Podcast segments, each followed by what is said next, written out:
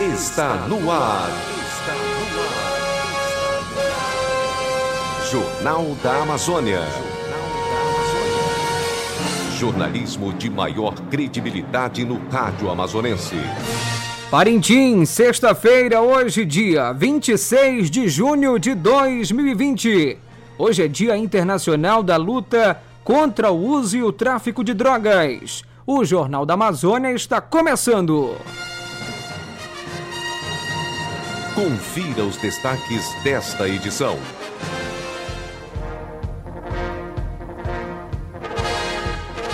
Interiorano resgata Gavião Real na gleba de Vila Amazônia. Animal ferido foi encaminhado hoje pela manhã ao IMPA, na capital do Amazonas. Caprichoso e Garantido organizam últimos detalhes para Parintins Live 2020. Sábado, dia 27. Dia de mobilização municipal da campanha de vacinação. Conselheiro Municipal de Saúde diz que existem pessoas com sintomas de Covid-19 que não foram atendidas com um teste rápido. A Amazônia registra 503 casos de Covid-19 Covid-19 nesta quinta-feira e Parintins chegou a 2.365 casos até ontem. Psicóloga do Dicei Parintins comenta sobre consequências da pandemia nas populações indígenas. Fim de semana chegou e Conselho Tutelar pede apoio dos pais quanto a casos de violências contra crianças e adolescentes. Prazo para pedir auxílio de 600 reais acaba na próxima semana. Sistema Alvorada de Comunicação promove programa especial com músicas e toadas ao vivo. Estas e outras notícias a partir de agora no Jornal da Amazônia.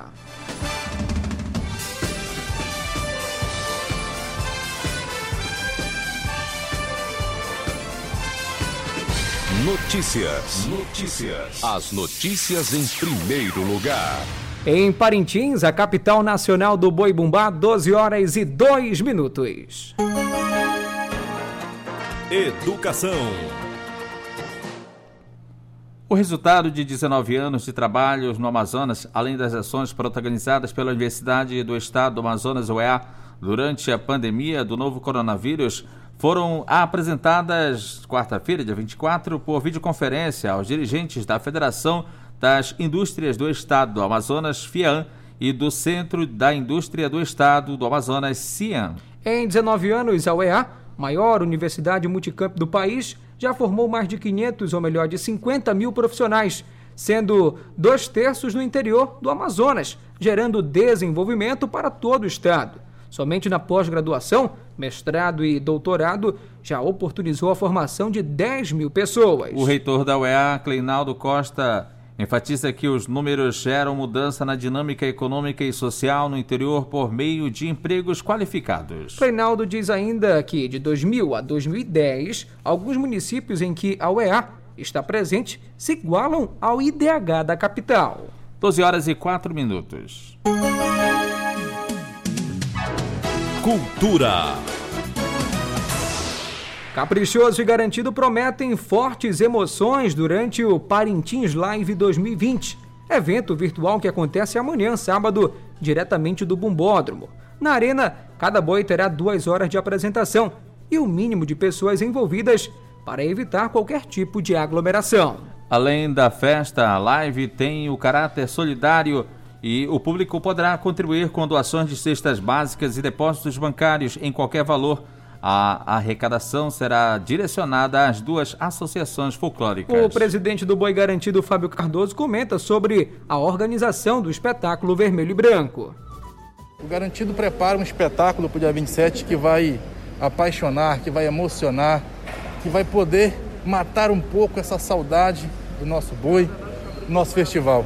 A Comissão de Arte tem pensado com muito carinho isso tudo. A gente está vem com todos os itens oficiais. Aí vai ser uma belíssima apresentação. Vamos ter a oportunidade de matar a saudade dos nossos itens, do nosso boi, das melhores toadas. De fato, matar um pouco a saudade do nosso Festival de Parintins. É, demonstrando a importância não só de uma festa, mas da importância principalmente econômica, financeira para o município. O diretor artístico do Boi Caprichoso, Edivon Oliveira, comenta sobre a preparação do show Azul e Branco.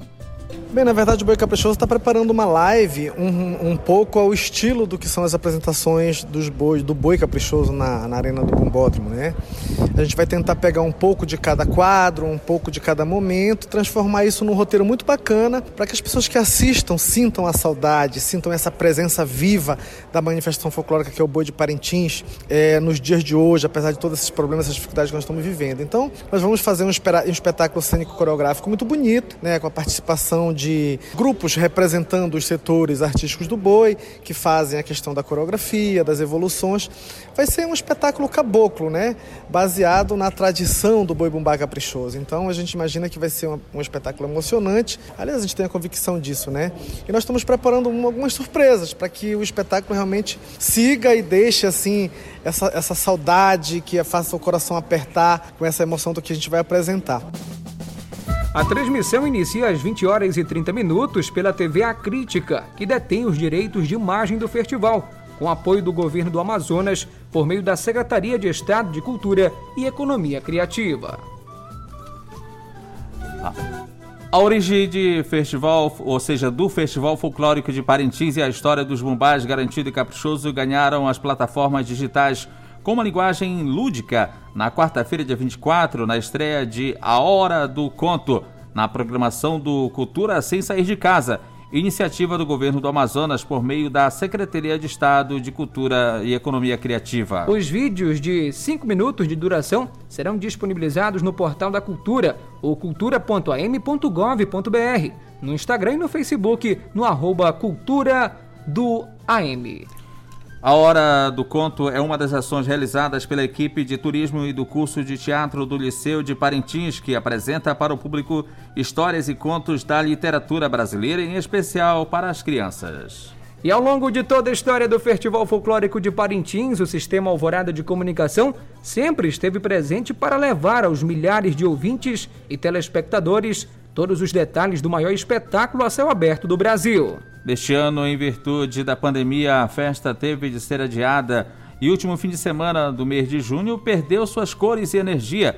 A cidade, em um silêncio nunca visto antes nesta época, aguarda o momento certo para voltar a realizar o grande espetáculo de Caprichoso e Garantido. E para manter a tradição, neste sábado, dia 27, o programa Café com Música ganha um toque especial, no ritmo do dois para lá, dois para cá. A partir das 8 horas da manhã, a emissora por meio das rádios FM AM online, além da live no Facebook, na página Sistema Alvorada de Comunicação, promove um show de toadas ao vivo, sorteio de brindes e muitas outras surpresas. O diretor do Sistema Alvorada de Comunicação, Padre Carlos Caridade, destaca a novidade na programação e convida todos para acompanhar. Amanhã, então, é, teremos, seria a segunda noite do Festival de Parintins, né?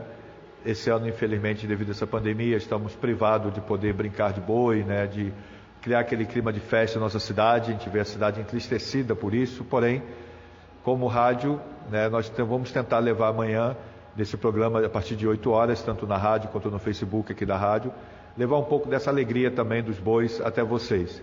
Então nós vamos ter um momento, um programa especial, a partir de 8 horas, né, convidando assim, alguns cantores né, do boi, do caprichoso, do garantido, para vir um pouco animar a nossa manhã.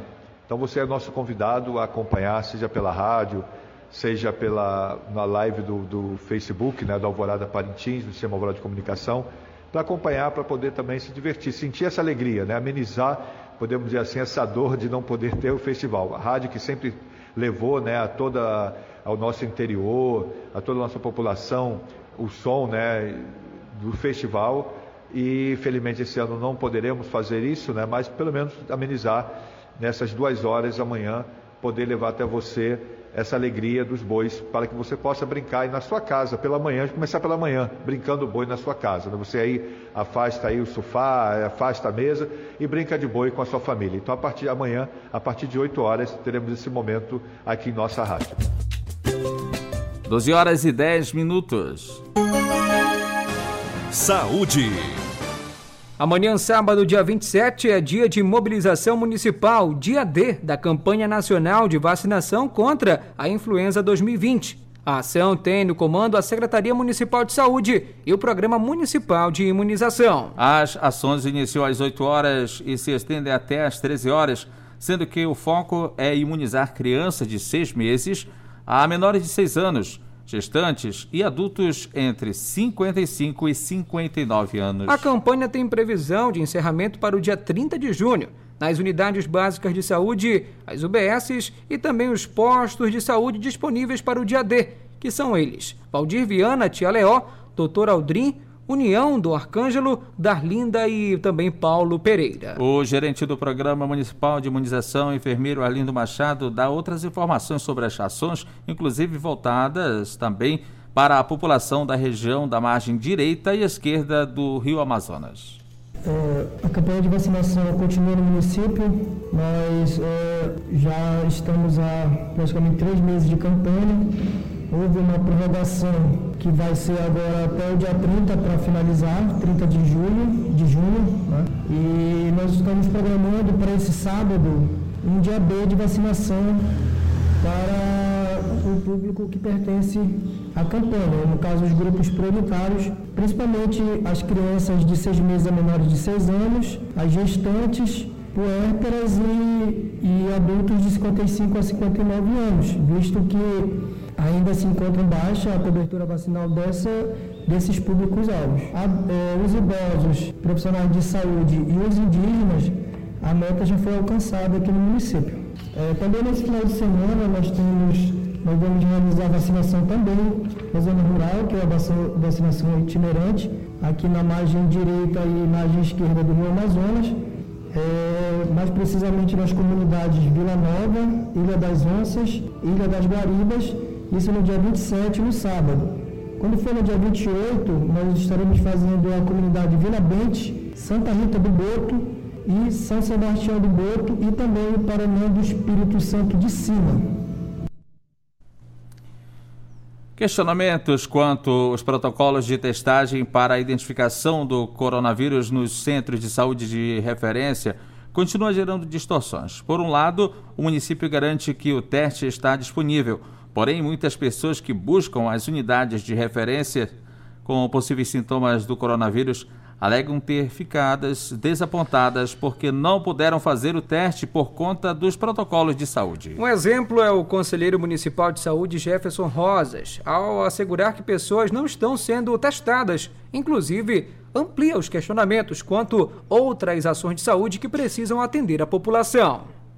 O teste rápido, eu sou prova disso, a minha esposa teve todos os sintomas, não tenho que negar que não era, pelo tempo que ela passou. Passaram remédio, foi buscar, foi fazer o teste rápido, bateram um raio-x, não foi o teste rápido. Eu até postei um outro dia que o teste rápido eu acho que é só para os bacanas de Parintins, mas a população em, em si não está tendo acesso ao teste rápido. E aí a pessoa vai dispensada de lá e ela continua sentindo os mesmos sintomas em casa. Graças a Deus o caboclo parintinense, principalmente lá do mato, ele come muito peixe, muita carne, então fruta natural. Então o organismo dele é mais forte um pouco. Agora tu imagina as pessoas aqui que comem salsicha e ovo. Então organismo mais fraco. Então, com a graça de Deus, a mortalidade parente também sobre o coronavírus não aumentou tanto, mas a gente sabe que gradativamente está subindo. Então, tem alguma coisa errada. Então, o município que já recebeu tantos milhões aí para combate ao coronavírus, nós queremos ações que vão ficar para o município. Porque estão dizendo que agora Parintins vai ganhar um tomógrafo. Tomara que verdadeiramente ele funcione. Não fique como a questão das ultrações, que vai tudo para os particulares. Isso é um absurdo. Em Parintins tudo é caro. Em Manaus, tu vai uma ultrassom é barato. Em Parintins é quatro, cinco vezes mais. Uma tomografia em Manaus 300 reais, aqui em Parintins é mil reais. Então tem essas coisas que a gente tem que observar. E a população é a que mais sofre. E geralmente a questão da regulação que foi criada é muito boa? É. Mas só que nem sempre dá o retorno para a pessoa que foi na regulação. Geralmente é outra pessoa que é atendida. O bacana chega e é atendido. Isso é fato, isso é em todo lugar, meu amigo. Quem tem condições de pagar particular, vai particular. Mas quem não tem, fica no público. E o público continua penando. Que a população, o trabalhador, aquele que mais paga imposto, continua penando. Isso é uma forma geral. Pelo lado do município, o próprio prefeito Bigarcia, durante a última reunião do Comitê Gestor de Combate ao Coronavírus, declarou que pediu para que, a partir de agora, todos que buscarem atendimento nas unidades de referência sejam testados. E ontem a proposta é de teste massa. Ah, tem que ter técnico, prefeito. Teste rápido, se der positivo, se for no oitavo dia de sintoma. Eu digo, eu não vou obedecer essa ordem. Eu quero que teste de qualquer jeito, porque se eu vou no centro de saúde, estou me sentindo mal, peço para testar. Não, só se tu adoecer. Não, só se tu ficar sintomático. Eu quero dizer para vocês que eu pedi diretamente o prefeito para testar umas, umas 30, 50 pessoas que estavam com problema psicológico. As pessoas já estavam é, depressivas que não podiam ver o filho com medo de estar positivo. Então eu tive que agir para poder atuar nessa frente, porque se você for esperar e as pessoas aterrorizadas, se for esperar ficar sintomático para poder ser testado, você já pode estar nesse caminho da cova também, porque é uma doença que surpreende toda hora. O secretário municipal de saúde, Cleiton Rodrigues, disse que por falta de desconhecimento ou acompanhamento, Jefferson Rosas não tenha conhecimento das ações de saúde que estão sendo realizadas na área urbana e zona rural do município. Eu acho que precisa até questão de conhecimento mesmo sobre a situação, mas já visto que provavelmente não está acompanhando as ações do município de Parintins. Em todas as ações que nós estamos realizando, seja no atendimento itinerante na zona rural, seja nas unidades, nós estamos sim realizando uma equipe de atuação e trabalho com testagem, distribuição de máscara, distribuição do kit de tratamento para toda a população. Entendeu? Então nós estamos sim realizando essas ações na zona rural. Nossa meta agora, dentro de uma reunião técnica que se realizou na Secretaria de Saúde, montar uma equipe fixa itinerante do atendimento na zona rural e disponibilizar já a unidade básica fluvial, entendeu? Lígia Loyola, para já estar tá atendendo essa população da zona rural do município de Parintins. Quanto aos testes, inclusive a exposição aqui, o prefeito recomendou que fosse testado até aquelas pessoas que estão em dúvida. Pois é, entendeu? Então nós estaremos. Hoje nós já temos seis laboratórios no município de Parintins. A UBS Fluvial também estará disponível para realizar esse teste nas comunidades, assim como a equipe itinerante também vai estar tá com teste para realizar na zona rural também dentro do atendimento que ser realizado nas comunidades rurais do município de Parintins.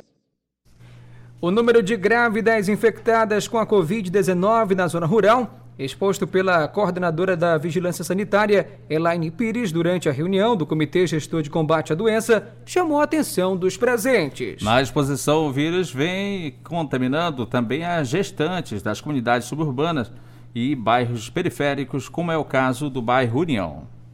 Em relação às grávidas e puérperas, chegamos à quantidade de 101 grávidas, entre 53 puérperas e 48 gestantes. A faixa etária de 20 a 29 anos, com maior percentual de 45, chegando a 44,6. E aí é toda a atenção mesmo em relação tanto ao Hospital de Colombo, BS, Aldrinho, BS, Chaleó e a a Policlínica Padre Vitório Laboratório para testagem, como grupo prioritário também. Aí o mapa das gestantes, demonstrando onde, né, em valores absolutos, das concentrações, principalmente no bairro da União, Paulo Correia, aí nós temos Palmares, Pastor Valade, mas também nos chama a atenção a Praça no Rural, em relação à Vila Amazônia, Parananima, Comunidade de Mato Grosso, Nova Canaã, Monte Aurélio, Manaim, Comunidade né, todas com um caso, mas representando a positividade nessas localidades. Comunidade Nossa Senhora do Zé Açu, Nova Esperança, Santa Rita da Valéria, né, e essas grávidas, elas chegaram nessas localidades, foram detectadas, continuam no município de Parintins sendo acompanhadas monitoradas pela equipe itinerante, visita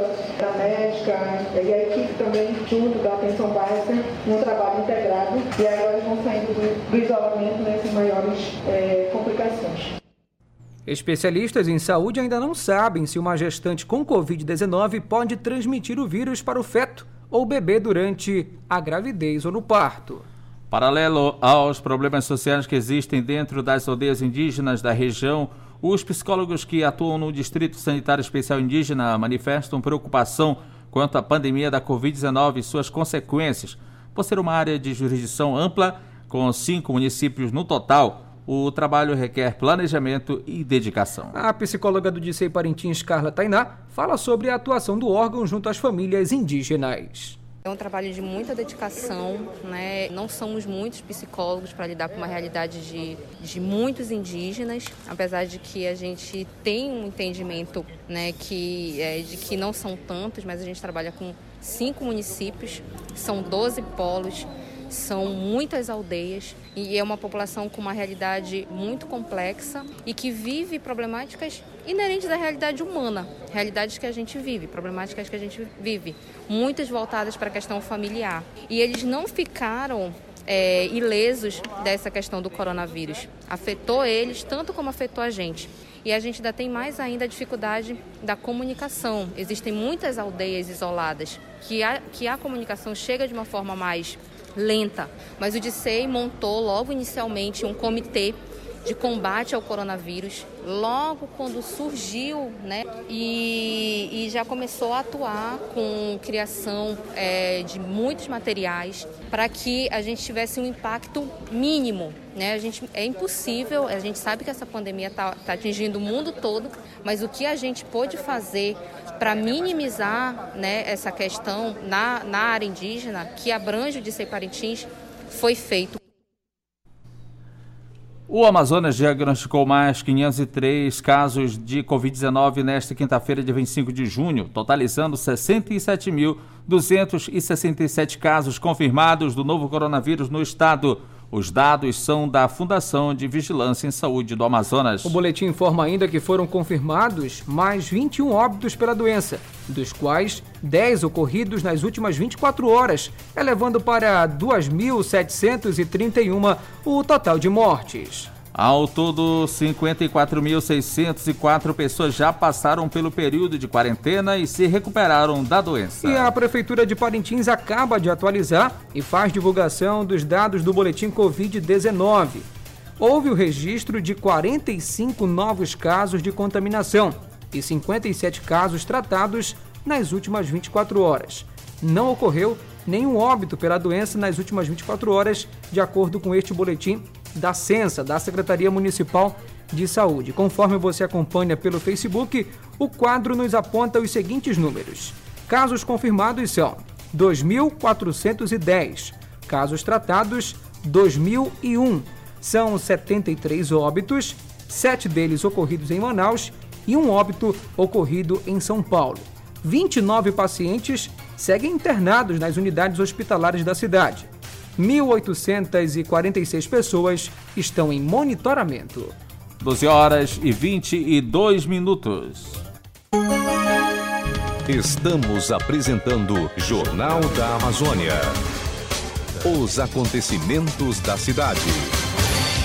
Durante a pandemia e as determinações do isolamento social, o Conselho Tutelar de Parintins registrou inúmeros casos de violência infantil causados em grande parte por membros da própria família. A realidade tem sido encarada de forma nunca antes é, combatida, uma vez que a maioria das instituições parceiras, como escolas e centros infantis, estão com as atividades paralisadas. O conselheiro tutelar João Maurício Cecílio detalha os principais casos e solicita também o apoio da população.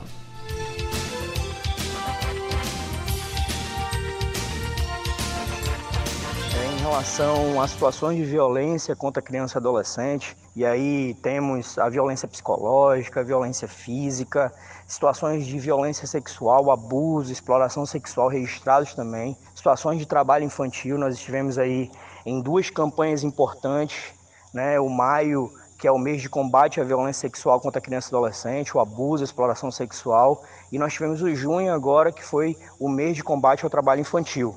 Né? Então nós pedimos aí à população que continuem contribuindo. É importante frisar que o nosso maior objetivo enquanto Conselho Tutelar é evitar que situações de violência contra crianças e adolescentes aconteçam. E para isso nós precisamos que a população contribua comunicando, principalmente é, nesse período que nós estamos tendo a necessidade de isolamento social, e com isso, é, com as instituições que geralmente comunicam os fatos de violência contra crianças e adolescentes, escolas, programas sociais não funcionando, a gente tem uma dificuldade muito maior de ter conhecimento dos casos de violência contra crianças e adolescentes. Daí a importância hoje da sociedade compreender o seu papel, fazer a sua parte comunicando. Ou você disca 100 ou você comunica o Conselho Tutelar por meio do plantão que é o 993 58 1444, 93 58 1444, registra o comunicado nós temos por dia um conselheiro que fica 24 horas com o telefone do plantão registrando e intervindo sobre qualquer situação de violência contra criança e adolescente. Um gavião real de aproximadamente 4 anos foi encontrado ferido na quarta-feira, dia 24, numa propriedade localizada na comunidade São José do Laguinho, na gleba de Vila Amazônia. A ave de rapina estava caída com um ferimento na perna direita, na ocasião quando foi encontrada pelo jovem interiorano Sandel Xavier Tavares, que ficou surpreso com a ave e pelo tamanho. Eu estava dando um passeio lá por, trás do nosso, nosso terreno lá, ele é um ramal que tem é fechado, só que ele é, ele é só mesmo, ele é todo fechado, né? Só um caminho pelo meio do mato. Aí eu acabei batendo de frente com ele, ele estava em cima de uma árvore, eu acabei me assustando bastante. Aí eu, eu percebi que ele estava um pouco abatido, né? Ele estava com a perna quebrada, visivelmente a perna dele aparece quebrada pro lado. Aí ele acabou acabou tentando me atacar um pouco, mas depois ele estava muito fraco. Aí eu consegui amassar ele, eu dei um jeito, tirei um cipó, amarrei o bico dele. Aí eu agarrei nas duas pernas e trouxe no braço. E fiquei, cheguei cansado em casa. A gente acabei chegando lá, tava só eu ainda em casa quando o pai não tava. Aí eu acabei tirando um, alguns pedaços de carne e dá para ele, para ele comer, né? Ele tava, tava querendo viver. Ele tava muito fraco, aí acabou tomando água. Aí ele tá aí agora, a gente acabou entrando em contato com a doutora Tânia, que é, é do IMPA. Aí ela tomou as providências para levar ele. O Gavião Real foi trazido para uma clínica veterinária em Parintins, onde passou por avaliação. O médico veterinário Gustavo Passanelli explicou que a ave estava fraca e estressada, além da perna fraturada. Então, o que a gente vai fazer aqui em Parintins é nós vamos medicar o animal, né? Para que ele, porque um, um, fator de risco agora é dor, né? Então o animal ele está com uma fratura, não é uma fratura exposta, mas ele tem uma fratura, isso dói. E essa essa dor, esse estresse pode desencadear aí algum alguma complicação, né? Então a gente vai tentar dar um conforto para ele para ele poder chegar bem lá em Manaus, onde aí lá sim, lá tem alguns colegas lá que são são especializados em, em, em animal silvestre é um animal em extinção aqui no Brasil, né? Eu não sei se as pessoas sabem, mas a arpia, o gavião real, é a maior águia das Américas, né? Então não é a, águia careca dos Estados Unidos. É a arpia da Amazônia, a maior ave de rapina da, das Américas. É um animal que está em extinção, né? Porque é um animal muito grande é, por conta da questão de, de, desmatamento, de propriedades rurais, então ele acaba atacando as, as criações, né, principalmente as, as pequenas criações é, de fazendeiros e sitiantes, e ele acaba entrando em disputa, né? Então, isso é um animal que está em extinção. Então, a gente tem que lutar para poder preservar esse patrimônio que a gente tem aqui, que é tão bonito e tão raro da gente ver. Né? O jovem Gavião Real será enviado, portanto, a um centro especializado para reabilitação no Instituto Nacional de Pesquisas da Amazônia, INPA, onde ficará sob os cuidados da bióloga e pesquisadora Tânia Sanaiotti. Alguns bairros de Parintins estão sendo castigados com a falta de energia elétrica repentina Inclusive, os apagões acabam trazendo prejuízos com a queima de eletrodomésticos e eletroeletrônicos. Sem qualquer explicação da empresa, as interrupções geram questionamentos, principalmente quando a concessionária alega que vem realizando melhorias no setor. Um dos problemas relatados pelos consumidores é quanto à oscilação de energia que causa preocupação. O consumidor Roberto Souza, morador do centro da cidade, diz que a direção da concessionária precisa informar os motivos das interrupções e avaliar os prejuízos que as panes causam à população. A reportagem tentou contato com a direção da empresa, mas não houve o sucesso o contato da ouvidoria da Amazonas Energia também estava sobrecarregado. Trabalhadores informais que foram afetados pela pandemia do novo coronavírus têm até o dia 2 de julho para solicitar o auxílio emergencial junto à Caixa Econômica Federal. A solicitação pode ser feita por microempreendedores individuais e contribuintes individuais do INSS além dos beneficiários do Bolsa Família inscritos no Cadastro Único ou CAD Único. O pedido deve ser feito no site auxilio.caixa.gov.br ou pelo aplicativo Caixa Auxílio Emergencial. Para ter acesso ao benefício, é preciso ter renda familiar de até R$ 3.135 ou 522 reais por pessoa da família, além de outras exigências. Mais de 90 mil servidores públicos ativos e inativos do governo do Amazonas receberão entre esta quinta e sexta-feira a primeira parcela do 13º salário. O montante de 229,4 milhões de reais vai aquecer principalmente os setores do comércio, varejista e de serviços que estão em processo de retomada gradual das atividades após as paralisações devido à pandemia. São 12 horas e 30 minutos em Parintins. Alvorada. Jornalismo sério e comprometido com a verdade. Muito bem, chegamos ao final desta edição do Jornal da Amazônia, a última da semana, uma produção e realização do Departamento de Jornalismo do Sistema Alvorada de Comunicação, emissora da Fundação Evangelho no Ciande. Mesa de áudio, Lian Cavalcante. Transmissores para Didi Duarte. Reportagens de Nilson Marcel, Fernando Cardoso e Marcos Felipe. Direção Executiva Padre Carlos Caridade.